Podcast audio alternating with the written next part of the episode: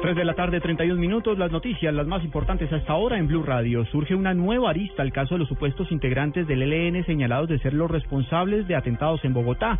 La Universidad Pedagógica aseguró que las personas de la institución implicadas en este caso no estaban en la capital del país en el momento de los atentados. La noticia con Daniela Morales. Juan Camilo, buenas tardes. Alonso Atertúa, rector de la Universidad Pedagógica, hizo una contundente declaración frente a por lo menos seis estudiantes de la institución que fueron capturados por estar presuntamente implicados en atentados en Bogotá.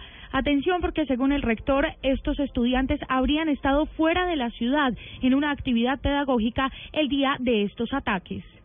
Institucionalmente, la Universidad Pedagógica Nacional puede dar fe de que entre los estudiantes capturados que están matriculados en la Universidad Pedagógica, el día de los atentados ocurridos en Bogotá, se encontraban en un desplazamiento fuera de la ciudad con participación institucional. Juan Camilo, recordemos que tanto la Secretaría de Educación, Gobierno y también eh, la Administración en cabeza del alcalde Gustavo Petro aseguraron que ellos están dispuestos a dar toda la información necesaria para establecer si estas personas serían culpables o no, pero que es necesario tener certeza de las pruebas que se tienen en contra de los capturados. Daniela Morales, Blue Radio. Más noticias a esta hora en Blue Radio. La sala plena de la Corte Constitucional determinó que la Contraloría General de la República no es la competente para investigar fiscalmente al fiscal general de la Nación.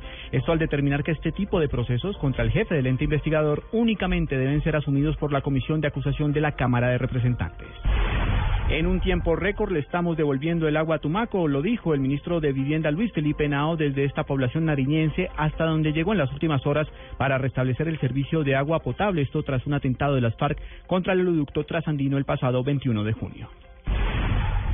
Los temores de los habitantes de Chocó para salir a las urnas debido a los problemas de orden público es uno de los factores que más afecta a las elecciones en este departamento del Pacífico, según lo informaron las autoridades regionales al ministro del Interior Juan Fernando Cristo durante la comisión de seguimiento electoral que se realizó en Quito. Y en el mundo, el gobierno de Bolivia defendió el crucifijo sobre una hoz y un martillo que fue obsequiado por el presidente Evo Morales al Papa Francisco, al señalar que es un símbolo de los agricultores y los obreros y que son pueblos de Dios, lo dijo la ministra de Comunicación de Bolivia, Marianela Paco.